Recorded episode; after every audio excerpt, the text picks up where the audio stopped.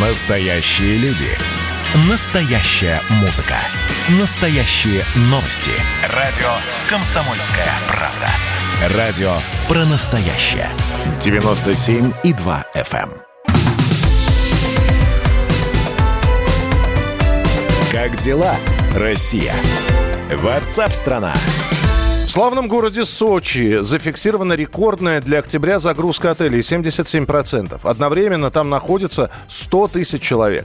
В бархатный сезон гостей продолжают принимать около 1700 отелей, гостиниц, санаториев и прочих здравниц. Ну и продолжают в Сочи действовать программы отдыха. Это и система кэшбэка, и скидки на заселение, услуги, которые предоставляются в заведениях. Минздрав, между тем, просит соблюдать все меры безопасности, дабы снизить уровень распространения распространения COVID-19. А с нами на прямой связи travel-эксперт, гендиректор турфирмы «Дельфин» Сергей Ромашкин. Сергей, я вас приветствую, здравствуйте. Да, здравствуйте. Сергей, э, вот казалось бы, да, э, вот пока бушует пандемия коронавируса, пока он еще силен, э, Некоторые предпочитают э, перебежками с работы домой, а некоторые наоборот. В общем, Отдых никто не отменял, и загрузка сочинских отелей тому подтверждение. Нашим людям ковид не страшен. Знаете, просто в этом году повезло с погодой, и еще пару дней назад э, наши туристы, которые были в Сочи, могли купаться в море с температурой 22-23 градуса. Так бывает не каждый год. И даже сегодня температура воздуха в Сочи где-то 20-21. Ну, море остывает, но, в принципе, купаться еще можно. Так бывает не каждый год, но в этом году им просто повезло. Кроме того, ну, все-таки э, те туристы, которые были обеспокоены э, коронавирусом, э, на самом деле получили в октябре ну, более свободный город, менее заполненный, да, более про- такие пустынные пляжи. Э, то есть 70% для Сочи это немного. Я вас уверяю, что летом загрузка была 105%. Да, но э, это, опять же, говорит о том, что наших людей не пугают. Уж если, знаете, как Высоцкий пел, уж если я что решил, то выпью обязательно. То есть, если да. наш человек решил отдохнуть, да, видели мы этот коронавирус в одном месте, да, и едем отдыхать. Ну, конечно, да. Кроме того, много туристов, которые держались до последнего и не ехали, надеясь, что, может быть, откроется Европа или э, Юго-Восточная Азия, все-таки в сентябре поняли, что, ну, надо ехать в последнем вагоне, либо ты вообще никуда не уедешь и не отдохнешь. И многие поехали в октябре отчаявшись дожидаться других э, направлений. Хорошо, тогда вот какой вопрос. Я понимаю, что вы, с одной стороны, генеральный директор турфирмы, но при этом, Сергей, я вас попрошу сейчас ответить откровенно. Когда стало понятно, что границы большинства стран, в которых привыкли отдыхать россияне, не откроются, перспективы зимнего отдыха под большим вопросом, ну, то есть Куба открыта вроде бы, да, а Таиланд нет. И э, выбор был действительно присмотреться к нашим э, здравницам, гостиницам, санаториям и отелям. И была такая нехорошая предпосылка к тому, что цены поднимутся. Вот сейчас, на данный момент, что вы можете сказать и перспективы повышения цен? Ну что, есть спрос, есть предложение, люди едут, люди, у люди платежеспособны. Почему бы не поднять цены? Знаете, ну, э, мы отслеживаем цены как в среднем, да, так и по конкретным отелям, э, по конкретным турам. Я могу сказать, что да, есть отели, которые подняли на 20-25%. Но, во-первых, это было летом, и сентябрь, октябрь это такие периоды, когда цены ну, снижаются серьезно, иногда в два раза по сравнению с летним сезоном. Во-вторых, э, все-таки среднее удорожание составило вот лидеры подняли там на 25, но среднее удорожание 10-12%. Э, мне кажется, что это немного на фоне того, что э, ну, э, скажем так, отели понесли дополнительные расходы, на которые они не рассчитывали в январе. Uh-huh. Я имею в виду э, Э, санитарные правила и требования. Вот э, наши как бы отели, с которыми мы работаем, оценили стартовые затраты на вход в сезон. А отели, я напомню, открылись где-то в конце июня, начале июля.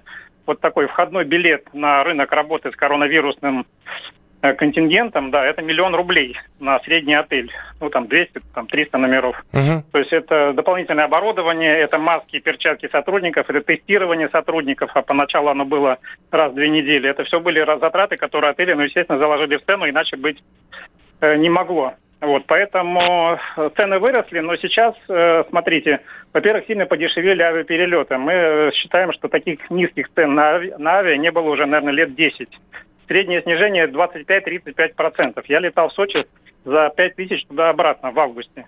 Такого не было никогда. Соответственно, то удорожание, которое отели ну, предприняли, оно было компенсировано снижением цены на перелет. В сумме, я думаю, туристы отдохнули примерно за те же деньги.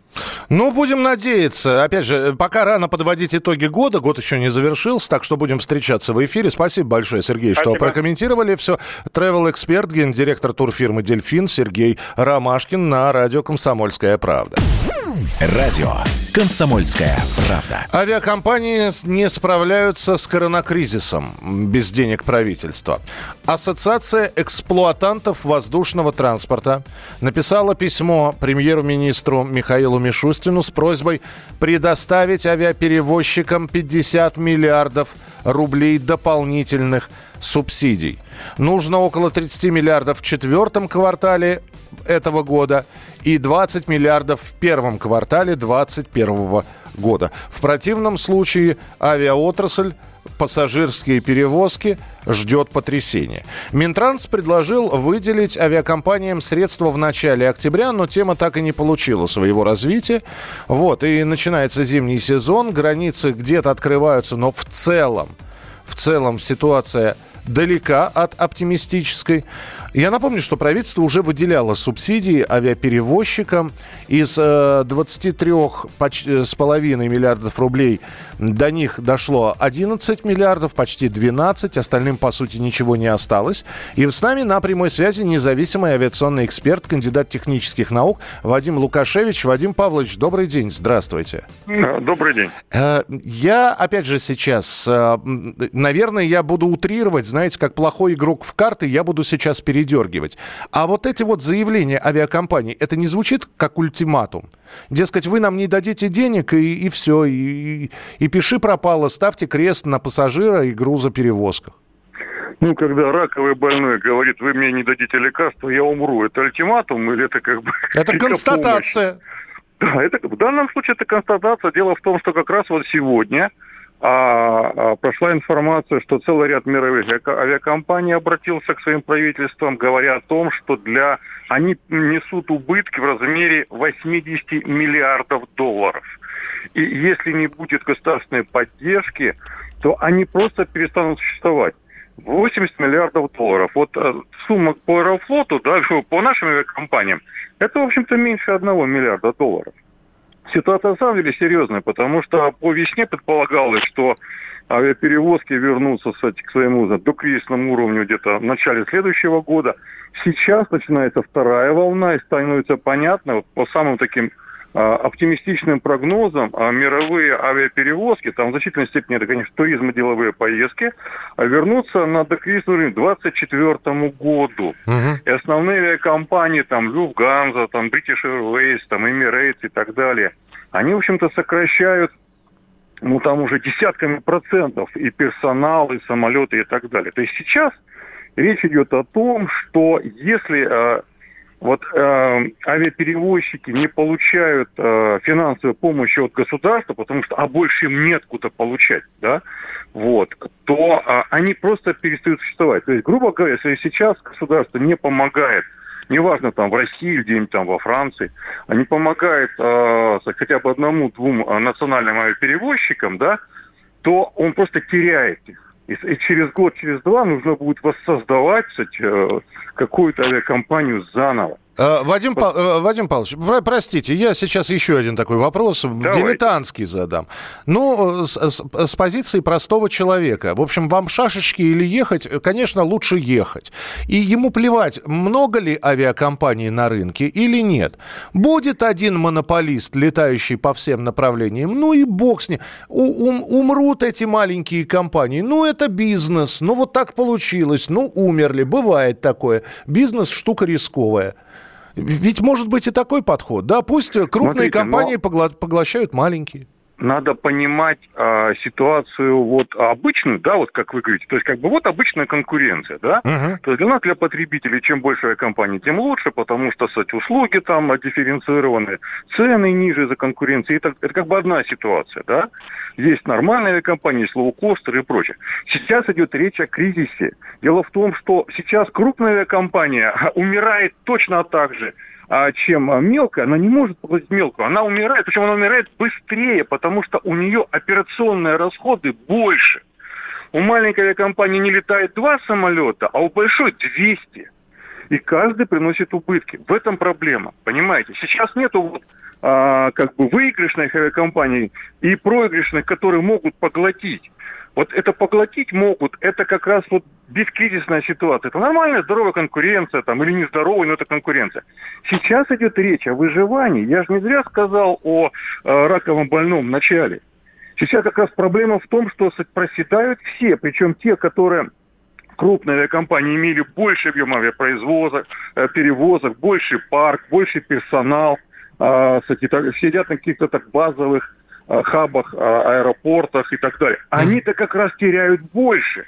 При этом это ведь цепочка, да, то есть авиакомпании не просто сейчас не летают, терпят убытки, они отказываются от заказов новых самолетов, соответственно, проседают авиапроизводители в первую очередь. Дальше. А крупные аэропорты тоже несут э, миллиардные убытки. Ну да, инфраструктуру-то надо, надо поддерживать, да. Конечно, да. И вот в этой цепочке производитель, аэропорт, эксплуатант и так далее, да, а, вот э, самое оптимальное субсидировать как раз, помогать финансово именно авиаперевозчикам, потому что они за собой тянут и потребление, соответственно, керосина, обслуживание в аэропортах, заказ новых самолетов и так далее. Я понял, Вадим Павлович. Мы говорим о спасении всех. Спасибо большое. Ну, в общем, понятно. Да, судя по вашим словам, спасать надо и деньги надо выделять. Спасибо. Вадим Лукашевич, независимый авиационный эксперт, кандидат технических наук. А вот о чем люди хотят поговорить, пусть они вам расскажут, о чем они хотят поговорить. Здравствуйте, товарищи! Страна слушает! Вот я смотрю на историю всегда в ретроспективе. Было, стало. Существует человек, который поставил перед собой цель, да, и сделал то, что сегодня обсуждает весь мир. Комсомольская правда. Это радио.